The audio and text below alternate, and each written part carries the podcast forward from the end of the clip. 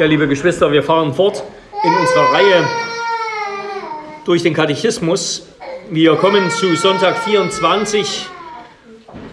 Ich habe drei Punkte für die Predigt angesetzt, sind gute Werke. Hier geht es also immer um die Werke der Gläubigen, der Wiedergeborenen. Sind gute Werke eine Bedingung für den Himmel? Zweitens, wie werden gute Werke belohnt? Und drittens, führt das Evangelium könnte sagen, überhaupt zu guten Werken oder macht es träge? Aber wir werden in dieser Einheit nur die erste Frage und auch nur den ersten Teil, die erste Hälfte der ersten Frage ähm, bedenken, obwohl wir sicherlich immer, immer auch Aspekte der anderen Fragen mit ansprechen. Erstens also sind gute Werke, also das heißt die guten Werke der Gläubigen, eine Bedingung für den Himmel. Die Antwort von Theologen lautet immer, von guten Theologen lautet immer Nein und Ja, Ja und Nein. Erst einmal Nein. Sind sie nicht, wie es in Frage 62 so deutlich heißt, können gute Werke, also eben die guten Werke der Gläubigen, uns in Gottes Gericht nicht retten, vor Gott nicht in ein besseres Licht rücken. Denn, wie es heißt, selbst unsere besten Werke sind in diesem Leben alle unvollkommen und mit Sünde befleckt. Und Frage 63 fügt hinzu, auch wenn Gott die guten Werke der Gläubigen belohnt, dann tut er es nicht, weil diese guten Werke sozusagen einen Lohn verdient haben, sondern dieser Lohn ist ein Gnadenlohn, wie Augustinus gesagt hat. Die guten Werke sind keine Bedingung für den Himmel. Und der Katechismus macht deutlich, denn unsere guten Werke genügen Gott Niemals. Ich genüge niemals dem Anspruch, dem heiligen Anspruch von Gottes Willen und Gesetz. Und das will uns erstens eins sozusagen, wie ich das überschrieben habe, ihr findet das in eurem Blatt, ähm, das will uns vor allem lehren, dass die Kluft zwischen Gott und Sünde, zwischen Gott und Sünder größer ist, als wir denken. Ja, wir sind Heilige und Gerechte in Christus, wir haben Christus erkannt, aber doch tendieren wir immer noch dazu, zu gering von Sünde zu denken. Ja, Sünder denken zu gering von Sünde und auch von Gottes Heiligkeit. Ja, beides haben wir noch lange nicht in dem Maß begriffen, wie Gott es sieht, in der Schärfe, in der Gegensätzlichkeit. Denken wir über unsere Sünde nach. Unsere Sünde besteht nicht nur im Tun schlechter also verbotener Dinge, die Gott nach seinem Gesetz verbietet, sondern auch in den unzähligen Momenten, in denen wir das Gute nicht tun. Ja, bedenken wir das nicht nur immer, wenn wir ein Gebot Gottes, den Willen Gottes übertreten, sondern immer auch, wenn wir nicht tun, was wir tun sollten. Unsere Sünde betrifft auch unsere Motivation. Ja, auch das Gute, wenn wir es denn tun, das nicht im Glauben und nicht in vollkommener Liebe getan ist das ist Sünde. Ja, was nicht aus Glauben getan ist, ist Sünde. Und Jesus sagt, Matthäus 22, 37 bis 40, dass die Haltung, die wir Gott gegenüber haben sollten, die Haltung, die Gott verlangt, das ist Liebe aus ganzem Herzen, ganzer Seele, ganzem Denken nach allen Kräften. Alles, was nicht aus dieser Motivation geschieht, nämlich Glauben und vollkommener Liebe, ist ungenügend ist mit Sünde befleckt, so gut die Tat an sich sein mag. Und das Maß unserer Dankbarkeit, das wird dem Maß der Fülle, der Gnade Gottes, die wir empfangen, die wir in Christus empfangen, die wir durch seinen Geist empfangen, die wir täglich in der Vorsehung des Vaters empfangen, nicht einmal annähernd gerecht. Ja. Das Maß unserer Dankbarkeit wird der Fülle, der Gnade, die wir empfangen, nicht einmal annähernd gerecht. Und Jakobus fügt hinzu, wenn wir nur ein Gebot brechen, sind wir schon Gesetzesbrecher, die sich gegen den heiligen Gesetzgeber selbst aufgelehnt haben. Jakobus 2, Vers 10. Wenn, du, wenn wir ein Gebot brechen. Denn alle Gebote, alle einzelnen Gebote verweisen auf oder hinter allen Geboten steht der eine Gesetzgeber. Und wenn wir ein Gesetz brechen, verletzen wir den Gesetzgeber, der hinter allen Geboten steht. Jeremia sagt über das menschliche Herz, überaus trügerisch ist das Herz und bösartig. Wer kann es ergründen? Jeremia 17, Vers 9. Also die, die Verderbtheit unseres Herzens, den Stolz des menschlichen Herzens, des gefallenen Herzens, den können wir nur erahnen. Und wir können hinzufügen, außerdem, warum wir mit unseren guten Werken, auch mit unseren besten Werken, den Himmel uns nicht verdienen können, weil Gottes Gerechtigkeit entweder nach einem Gnadenprinzip oder nach einem Werkprinzip gegeben wird. Ja, Paulus führt das aus in Römer 4, Vers 4 bis 5. Entweder es ist nach Lohn oder es ist nach Gnade, als Gabe, als Geschenk. Ähnliches sagt er in Römer 11, Vers 6. Entweder es ist Geschenk, dann ist es ganz Gnade, Gnade bleibt Gnade, oder es ist Werk aus Werk, dann ist es ganz Werk. Entweder im Rahmen eines Werkbundes oder im Rahmen eines Gnadenbundes. Ja, wir können als Sünder auch noch als Gläubige nur mit dem Propheten Jesaja der, der Heiligkeit Gottes nicht standhalten, konnte gemeinsam bekennen, wir sind ja allesamt geworden wie Unreine und alle unsere Gerechtigkeit wie ein beflecktes Kleid. Alle eigene Gerechtigkeit ist wie ein beflecktes Kleid. Und Jesus sagt seinen Jüngern, selbst wenn wir als Gläubige alles getan hätten, alles getan hätten, was uns befohlen wurde, müssten wir doch eingestehen, wir sind nur unnütze Knechte. Wir haben getan, was wir zu tun schuldig waren. Lukas 17, Vers 10. Auch unsere besten Taten als Gläubige sind von der Reinheit, der Heiligkeit und Gerechtigkeit, die Gott verlangt, noch entfernt. Sie alle bedürfen noch der Reinigung durch das Opfer Christi, der Heiligung durch sein Opfer. Ja, Paulus schreibt, das Heil ist nicht aus Werken, damit niemand sich rühme. Epheser 2, Vers 9. Das Heil ist nicht aus Werken, damit niemand sich rühme. Also wir sehen, wir kommen mit unseren besten Werken und besten Vorsätzen und Motivationen noch längst nicht an den Maßstab Gottes heran. Schon von daher ist es also ausgeschlossen, dass wir mit unseren Taten, mit unseren Werken aus Glauben den Himmel verdienen und wir sollen weiterhin bedenken, dass die Kluft zwischen Gott und seiner Heiligkeit und uns und unserer Sünde sehr groß ist. Und dann aber gibt es einige, die behaupten,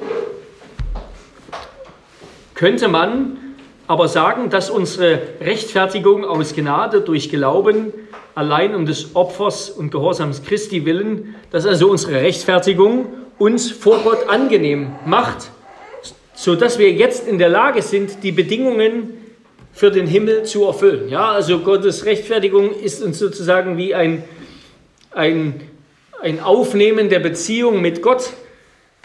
Und jetzt sind wir in der Lage, von einem sicheren Standpunkt aus sozusagen Pluspunkte zu sammeln, die uns dann am Ende eben die Himmelstür öffnen. So als hätte Christus sie schon zu 99 Prozent geöffnet und das letzte Prozent das hängt von den guten Werken, die wir als Gläubige bringen, von dem evangelischen Gehorsam, wie man so sagt, ja, von dem Glaubensgehorsam, von den Werken der Liebe ab.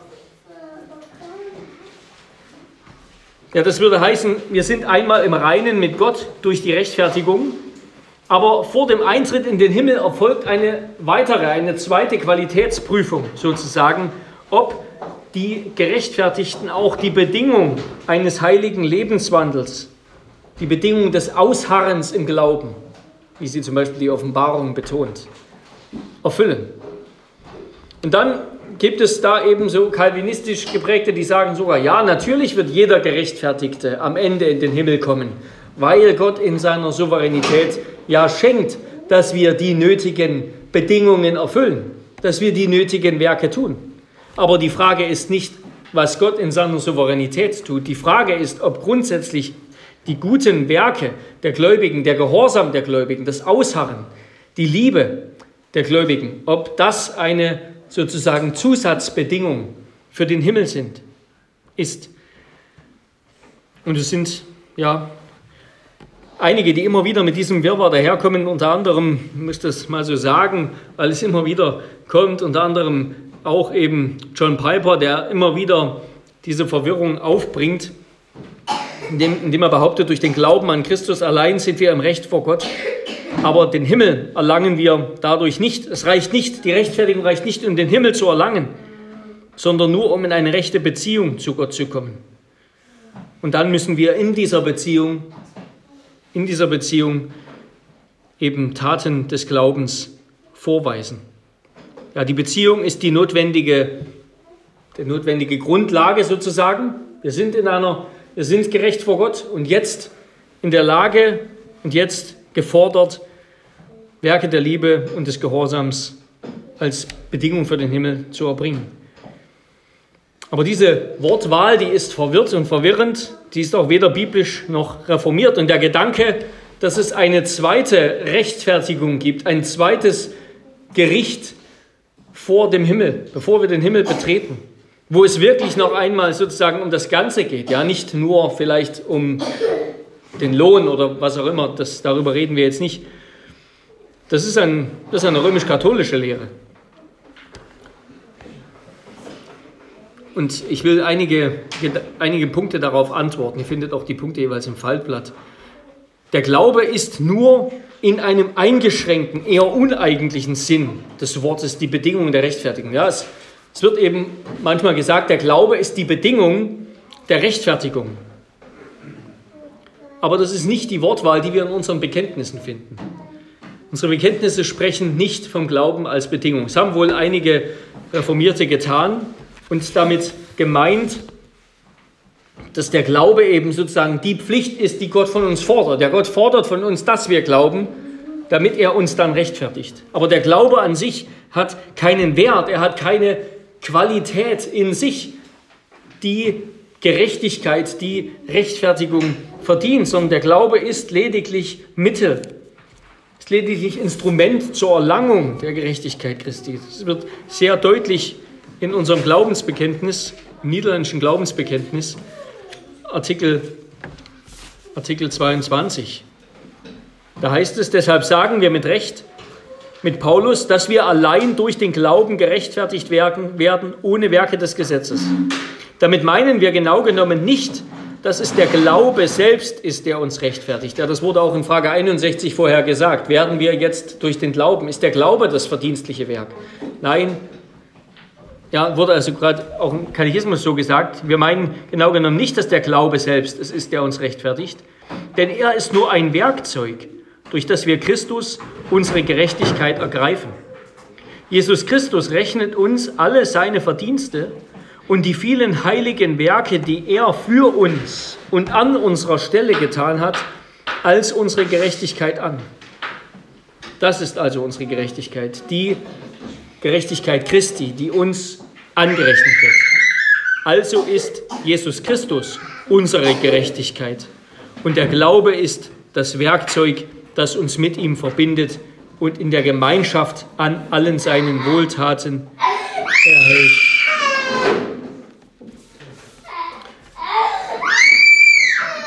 Der Glaube ist also nur in einem, in einem uneigentlichen Sinn das Werkzeug, das Mittel oder die Bedingung nun uneigentlich sind die Bedingungen unserer Rechtfertigung. Ja, durch ihn nehmen wir die Gerechtigkeit Christi an und eignen sie uns zu. Wir können das vergleichen mit dem Bild, der Glaube ist wie die Hand des Bettlers, die er eben ausstrecken muss, um das Almosen zu empfangen. Aber dieses Ausstrecken, diese ausgestreckte Hand an sich verdient gar nichts. Ja. Alles ist, hängt an der Gabe, die der Bettler empfängt. Der Glaube ist die ausgestreckte Hand des Bettlers. Ja, die Gerechtigkeit Christi allein reicht aus, um den Himmel zu erwerben und zu erhalten. Sonst würden wir ihr tatsächlich, sonst würden wir der Rechtfertigung der Gerechtigkeit Christi ihren größten Wert absprechen. Ja. Worauf hätte der, der Verbrecher am Kreuz hoffen sollen, der keine Gelegenheit mehr hatte für gute Werke, wenn nicht darauf, dass ihn die Gerechtigkeit Christi, die volle Genüge die Christus, das volle Genüge des Christus erworben und getan hat, in den Himmel bringt. wenn wir durch den Glauben gerechtfertigt werden, sind wir in Gottes Augen gerecht und haben daher Anspruch auf den Himmel.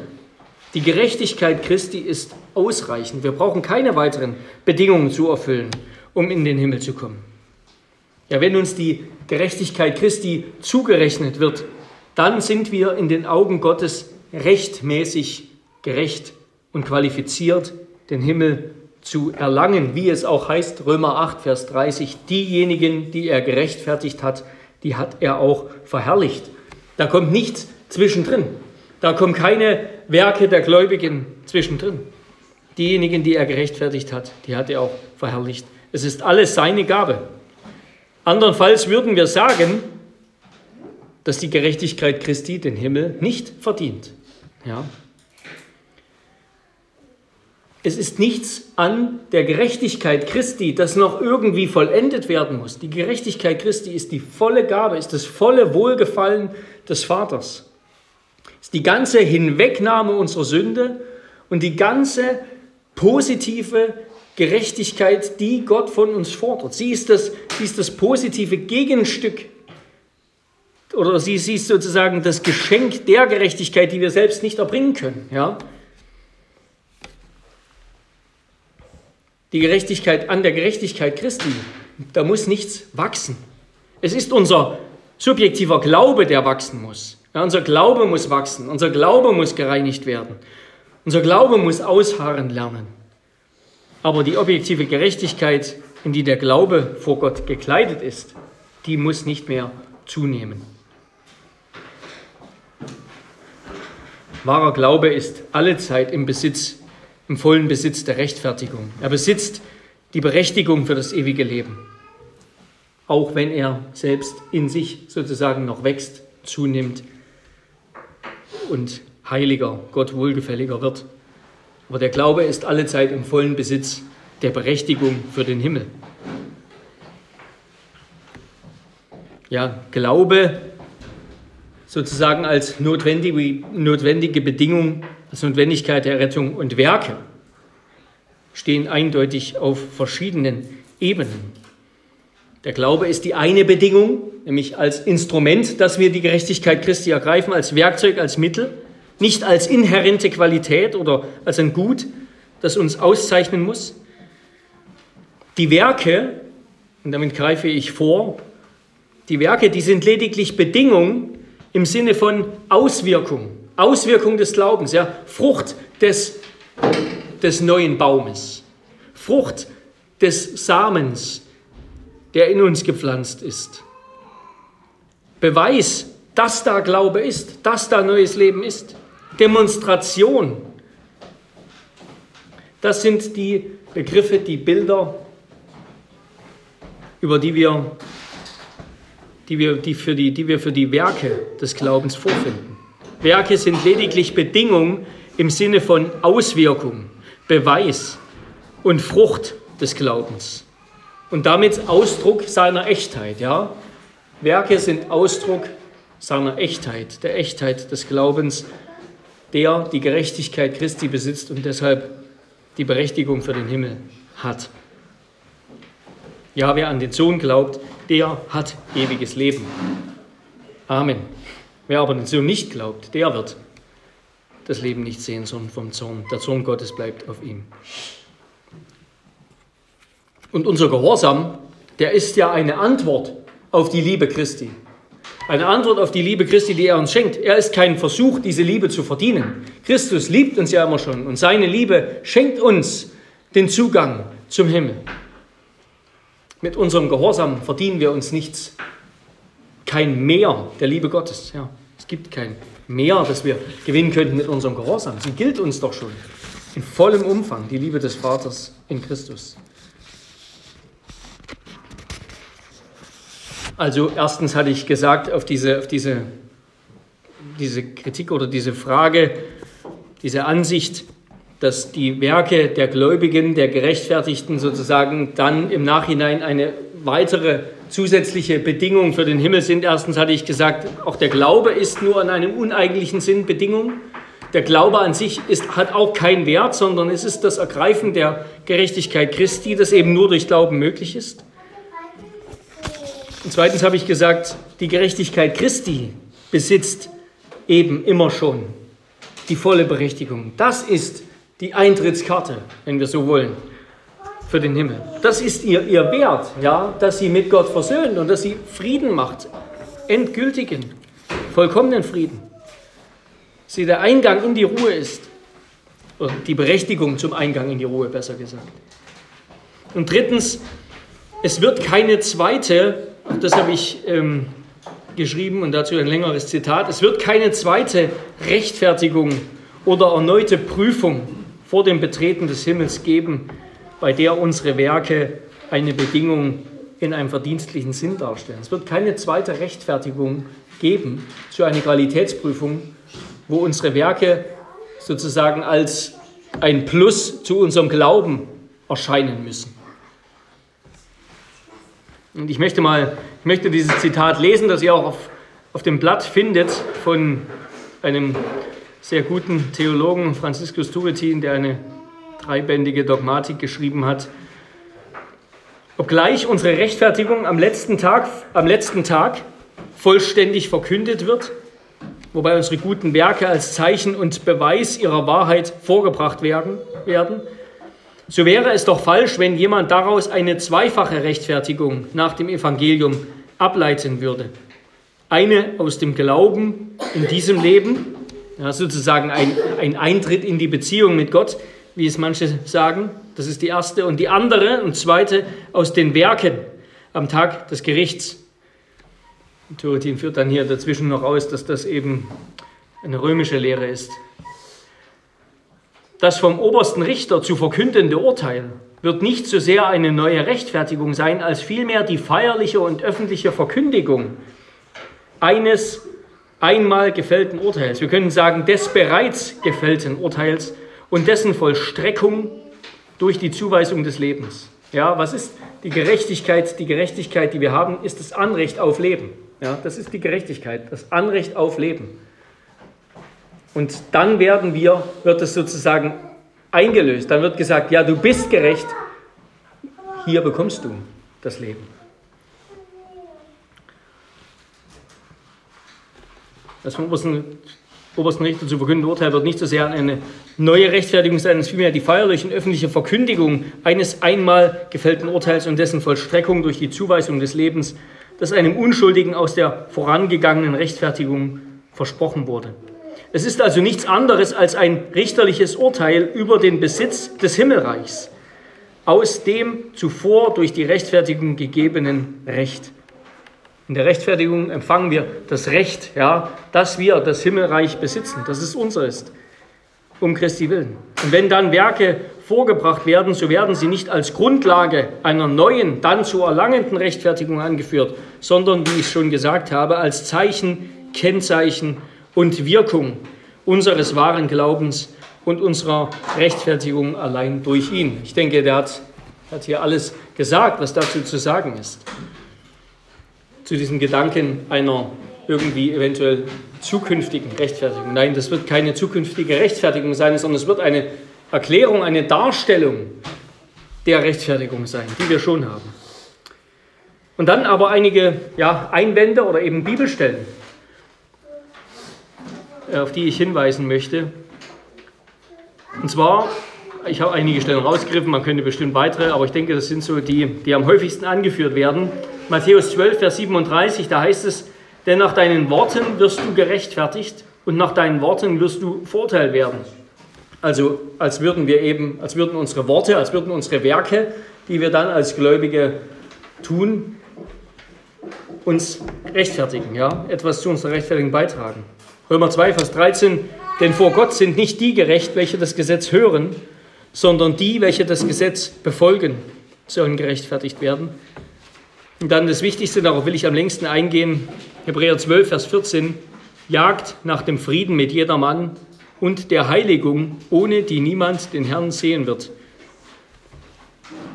Könnte auch noch 1. Johannes 3, Vers 7, Kinder, lasst euch von niemand verführen, wer die Gerechtigkeit übt, der ist gerecht gleich wie er gerecht ist. Erstens also mal zu dieser Stelle, Matthäus 12, Vers 37, nach deinen Worten wirst du gerechtfertigt und nach deinen Worsten Worten wirst du verurteilt. Das ist im Kontext der Stelle, wo Jesus sagt, einen guten Baum erkennt man an seinen guten Früchten, einen schlechten Baum erkennt man an seinen schlechten Früchten. Er benutzt auch ein anderes Beispiel aus der guten, aus, aus dem Schatz, aus der guten Schatztruhe wird man einen reichen Schatz hervorholen, aus der Schatztruhe, wo nur Steine drin sind, sozusagen, wird man nur Steine hervorholen. Matthäus 12, 33 bis 37. Und Jesus macht also deutlich in diesem Kontext die Worte, die wir sprechen, das sind die Frucht des Baumes. Ja, das ist die Frucht des Baumes. Die Worte weisen also darauf hin, ob wir ein guter Baum sind oder ob wir ein schlechter Baum sind. Unsere Worte weisen darauf hin, ob wir ein guter oder ein schlechter Baum sind. Aber nicht die Frucht macht den Baum, sondern der Baum macht die Frucht. Ja, die Frucht ist nur der Erweis dessen, was im Herzen ist. Ist da Glauben im Herzen, dann werden gute Worte folgen. Ist kein Glaube im Herzen, werden schlechte Worte folgen. Und hier auch interessant ist, dass die Frucht steht im Singular steht im Sing, also ist eine Frucht. Das sind nicht die Früchte. Es geht hier nicht um die Menge der Früchte. Sozusagen am Ende wird gezählt, wie viele gute Früchte an dem Baum hängen. Sondern es ist immer nur, es gibt sozusagen nur, nur schwarz oder weiß. Es gibt nur den guten Baum und den schlechten Baum. Die guten Früchte und die schlechten Früchte. Es ist Singular, es ist die Frucht. Und genau das Gleiche finden wir auch bei Paulus, Römer 2, Vers 7 und 15. Da spricht er vom Werk. Wir werden an unserem Werk gemessen. Nicht an den guten Werken, sozusagen an, an der Menge von guten, schlechten Taten, die eben abgewogen werden. Ja, das, ist, das ist das, was im Islam passiert. Der Islam kann zwar auch viel von der Barmherzigkeit Gottes reden, aber am Ende spielen, oder Barmherzigkeit Allahs, aber am Ende spielen immer die Werke, die da angehäuft werden, noch ein, die, die, die haben noch ein Mitspracherecht, die spielen noch mit hinein. Ja? Die Werke sind irgendein Plus im Islam. Paulus redet dort vom Werk im Singular. Also ob unser Werk, unser Lebenswerk sozusagen im Ganzen betrachtet gut ist oder schlecht. Wenn es gut ist, dann wird es darauf hinweisen, dass da Glauben war.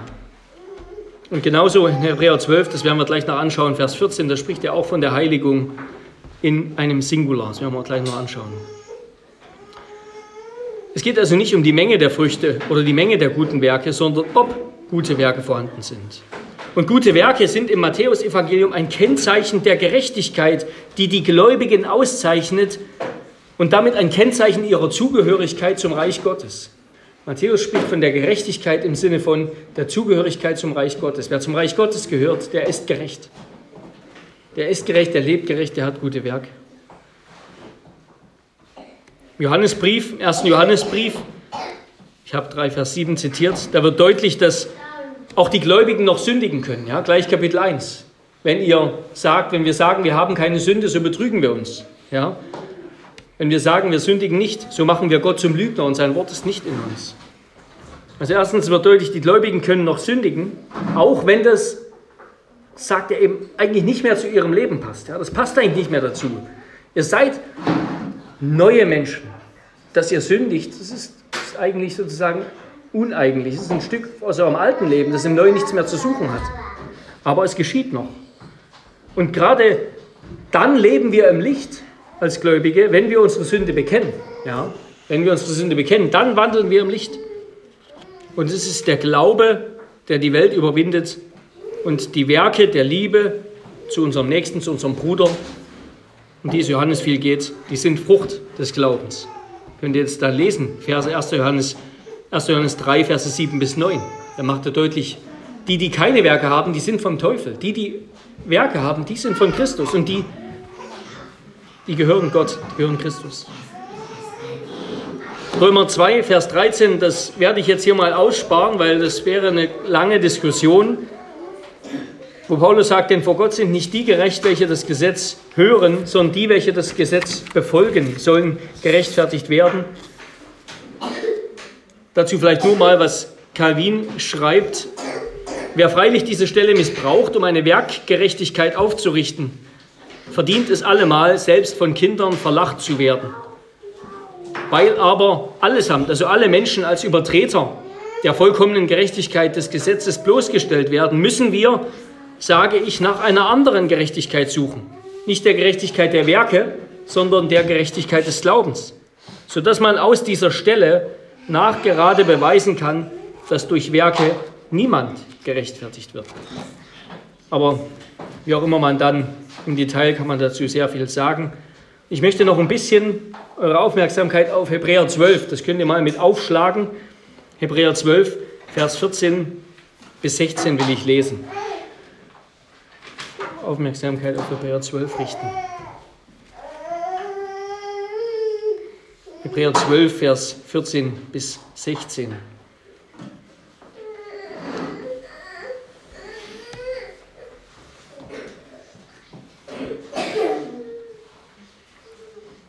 Da heißt es, also der, der Absatz, also die, der Paragraph, der beginnt in Vers 12, geht bis Vers 17, aber die, es reicht, wenn wir diese Verse lesen. Jagt nach dem Frieden mit jedermann und der Heiligung, ohne die niemand den Herrn sehen wird. Und dann haben wir hier bei, bei uns im Deutsch einen Punkt, aber eigentlich kann man direkt flüssig weiterlesen. Im griechischen Text, Im griechischen Text stehen sowieso keine Punkte, keine Satzzeichen. Und achtet darauf, dass nicht jemand die Gnade Gottes versäumt, dass nicht etwa eine bittere Wurzel aufwächst und Unheil anrichtet und viele durch diese befleckt werden, dass nicht jemand ein unzüchtiger oder ein gottloser Mensch sei wie Esau, der um einer Speise willen sein Erzgeburtsrecht verkaufte. Also seht ihr, seht ihr die Struktur? Jagt nach dem Frieden mit jeder Mann und der Heiligen, ohne die niemand den Herrn sehen wird, und dann dreimal das nicht. Dreimal das nicht dass nicht jemand die Gnade Gottes versäumt, dass nicht eine bittere Wurzel aufwächst und Unheil anrichtet, dass nicht jemand ein unzüchtiger oder gottloser Mensch sei. Also im Grunde geht es hier, es geht darum, dass wir den Frieden mit jedermann bewahren. Und wir sollen aufpassen, und zwar als Gemeinde, ja, zusammen. Und worum es dann hier geht, ist eigentlich Kirchenzucht, ja. Dass das nicht passiert, diese drei Dinge dass nicht jemand die Gnade Gottes versäumt, an der Gnade Gottes vorbeiläuft, die Gnade Gottes verachtet, dass nicht jemand Bitterkeiten sich ausstaut, all das müssten wir jetzt im Detail genau fragen, aber was zu Unheil führt, und dass nicht jemand wie Esau wird und das geistliche Erstgeburtsrecht verachtet. Es ist also unsere Berufung, im Glauben auszuharren und die Segnungen seines Werkes gemeinsam als Kirche zu suchen, den Frieden, den er geschenkt hat, gemeinsam als Kirche zu suchen, indem wir darauf achten, dass diese Dinge nicht passieren, dass niemand in der Gemeinschaft verloren geht. Und wir müssen bei dem Hebräerbrief immer wieder den ganzen, den ganzen Brief beachten, den Kontext des ganzen Briefes beachten. Ja, der Hebräerbrief, der führt aus, dass Gottes Volk durch das vollkommene Opfer Christi einmalig geweiht und gereinigt ist. Ja? Vielleicht habt ihr das soweit im Blick. Es geht ja darum, dass es da diese Gruppe gibt von Christen, ob jetzt Judenchristen oder Heidenchristen, die sozusagen zurück ins Jüdische wollten, ja, die, die eigentlich zu den ganzen jüdischen Zeremonien und so weiter zurück wollten, die sich vielleicht überlegt haben, ob sie wieder in die Synagoge gehen, vielleicht auf, sicherlich teilweise aufgrund von Verfolgung, teilweise aus anderen Gründen. Und der Hebräerbriefschreiber sagt, Christus hat einmal das ganze alttestamentliche, das ganze System des alten Bundes erfüllt, ja, mit den hohen Priestern und diese ganzen Dinge. Christus hat das alles erfüllt. Christus hat euch mit seinem Opfer ein für alle Mal geweiht und geheiligt. All das Alttestamentliche, all das, diese Rückkehr zu diesen Riten und Dingen ist nicht nötig. Im Gegenteil, wenn ihr dahin zurückkehrt, sagt er, warnt er die Gemeinde das ist eine Predigt im Grunde dieser Brief, warnt er die Gemeinde, verleugnet ihr das Opfer Christi. Wenn ihr zurückkehrt, lehnt ihr das ab. Verleugnet ihr das Opfer Christi und verleugnet ihr die Weihe und Heiligung und Reinigung, die ihr in Christus erfahren habt. Und jetzt hier, diese Stelle im Kontext ist, ihr gehört dazu, ihr gehört zur Gemeinde, ihr gehört zum Volk Gottes, ihr gehört zu denen, die geweiht und geheiligt sind durch das Opfer Christi. Darum jagt nach dem Frieden, haltet Frieden mit jedermann indem ihr darauf achtet, dass niemand unter euch abfällt. Dass niemand unter euch abfällt aus diesem Frieden, von Christus, vom Glauben. Dass niemand unter euch abfällt in, ein, in falsche Sicherheiten und Götzendienst. Ja, haltet fest an Christus als Gemeinschaft und fallt nicht von ihm ab. Haltet den Glauben fest, sagt es. Und dann diese Formulierung, sucht die Heiligung, ohne die niemand den Herrn sehen wird. Ja, das, das verstehen ja viele eben so, jagt nach, lebt heilig, seid heilig, denn ihr müsst heilig sein, ihr müsst heilig leben, ihr müsst Werke der Heiligung haben, sozusagen, ein Leben der Heiligung geführt haben, damit ihr den Herrn seht, damit ihr in den Himmel kommt. Ja? So, so, so verstehen wir das. Aber auch hier ist es wieder eine Sache von Schwarz oder Weiß. Sucht die Heiligung, ohne die niemand den Herrn sehen wird. Wir können jetzt dieses ohne die nachschlagen. Das kommt in, in mehreren Stellen vor im Hebräerbrief und das ist immer so etwas schwarz oder weiß. Ja? Ohne die, also entweder ihr habt es oder ihr habt es nicht. Sucht die Heiligung, ohne die niemand den Herrn sehen kann. Da geht es nicht um, um eine gewisse Menge an Heiligung. Ja? Sucht sozusagen eine gewisse Menge, eine gewisse Quantität, sondern habt das, denn wenn ihr es nicht habt, dann werdet ihr den Herrn nicht sehen. Könnten wir vielleicht nur mal als ein Vers, Hebräer 4, Vers 15,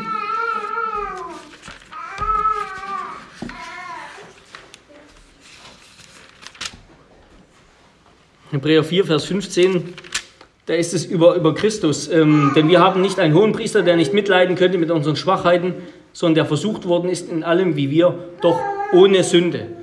Ohne die Sünde, ohne Sünde.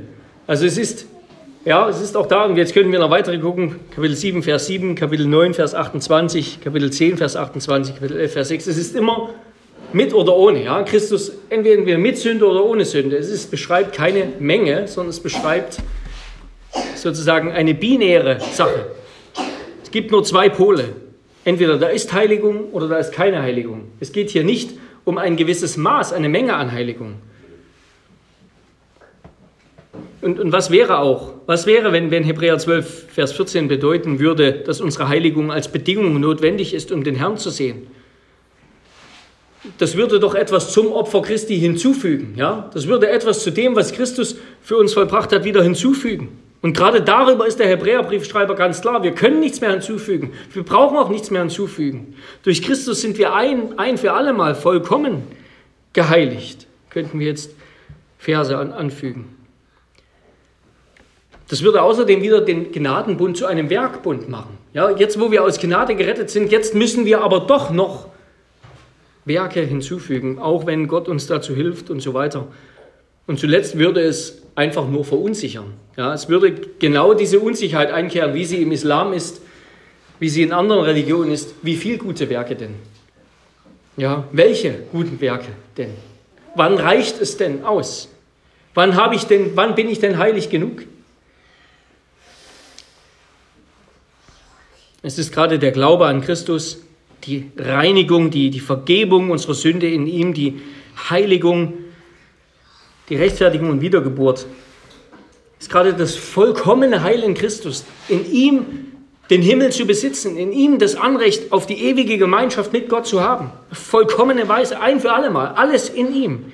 Es ist gerade das, was die Motivation in uns hervorbringt, dem Herrn priesterlich zu dienen in Heiligkeit. Dem Herrn priesterlich zu dienen in Heiligkeit. Der Hebräerbrief schreibt in Kapitel 9, Vers 14, wie viel mehr wird das Blut des Christus, der sich selbst durch den ewigen Geist als ein makelloses Opfer Gott dargebracht hat, wieder ein sehr schöner trinitarischer Vers, ja, wie viel mehr wird das Blut des Christus, der sich selbst durch den ewigen Geist als ein makelloses Opfer Gott dargebracht hat, euer Gewissen reinigen von toten Werken, damit ihr dem lebendigen Gott dienen könnt. Hebräer 9, Vers 14. Ja, durch den Glauben an Christus empfangen wir seine Gerechtigkeit angerechnet als unsere Gerechtigkeit in einem uneigentlichen Sinn. Denn wir sind ja nicht gerecht, aber Christus ist es und das wird uns geschenkt. Das empfangen wir als eine fremde Gerechtigkeit, als vollkommenen Ersatz all unserer Ungerechtigkeit, all unseres Mangels. Und dann ist es eben gerade diese Gnade und das neue Leben, das Gott uns schenkt durch seinen Heiligen Geist, die Wiedergeburt, die Gott uns schenkt, dass wir in, im Sinne Gottes leben, dass wir dann gute Werke tun, weil Gott uns begnadigt hat, nicht weil er jetzt eine Menge an Bedingungen, noch Bedingungen von uns fordert. Ich habe jetzt hier noch ein langes Zitat von Calvin, das lasse ich euch mal für den Sonntagnachmittag, das lohnt sich sehr zu lesen, das ist aus Calvins Hesekiel-Kommentar. Es würde sich lohnen, den ganzen Abschnitt mal zu lesen von Hesekiel, sein Hesekiel-Kommentar, Kapitel, 8, Kapitel 18, ab Vers 14 bis Vers 17. Das ist, einer, das ist der letzte Kommentar, den Calvin geschrieben hat, also einer wirklich der, der reife Calvin in all seiner Reife und es ein ganz herrlicher Kommentar, der, der den Zusammenhang von Glauben und Werken oder eine ganz, ganz wunderbare Aussage hier, die den Zusammenhang von Glaube und Werken ganz deutlich macht. Und doch eben ganz deutlich macht, zu unserer Rechtfertigung und zu unserer Erlösung tragen die guten Werke nichts bei, so wichtig und so unerlässlich sie sind. Amen. Amen. Lasst uns beten. Herr unser Gott, wir, ja, wir können nur staunend anbeten. Ja, wir, wir, wir erkennen ein Stück weit, wie groß die Kluft ist zwischen der Sünde und uns, an denen immer noch Sünde haftet, und dir, der du unbefleckt bist von Sünde. Herr, wir, wir werden das eines Tages erstehen und verstehen und erkennen, wenn wir vollkommen heilig und rein sind und jeder letzte Makel, jedes letzte Gramm Sünde aus unserem Leben, aus unserer Seele entfernt ist dann werden wir das sehen und dann werden wir erschrecken. Dann werden wir erschrecken über die Sünde, wie wir jetzt noch nicht erschrecken. Und doch, und doch begnadigst du uns. Und doch nimmst du uns an. Und doch hast du alles getan, hast deinen Sohn, himmlischer Vater, für uns gegeben, der sich in der Kraft des Heiligen Geistes, durch den Heiligen Geist, ganz und gar für uns aufgeopfert hat. Der an seiner Seele unser, unsere Höllenqualen erlitten hat. Der gelitten hat, obwohl er vollkommen gerecht und heilig war. Herr, wir preisen dich für diese wunderbare Gabe und dass du uns damit ein für alle Mal das neue, wahre, ewige Leben schenkst, das Anrecht auf das ewige Leben. Ja, jetzt, wo wir wiedergeboren sind durch den Heiligen Geist, haben wir schon Anteil an dem neuen, an dem Auferstehungsleben des Herrn Jesus Christus.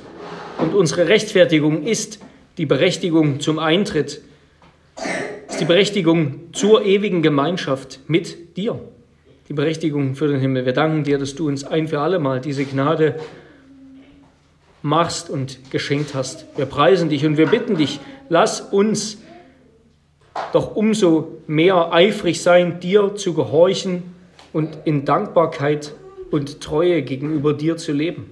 Herr, lass diesen Gedanken in uns eindringen und uns aufschrecken in den Momenten, wo wir uns der Sünde hingeben wollen, wo wir in Sünde handeln oder leben, in Sünde reagieren wollen, dass wir dann bedenken, wir haben so ein großes Heil empfangen und dass wir uns umso mehr ganz dir weihen und ganz dir hingeben. Zu deiner Ehre. In Jesu Namen. Amen.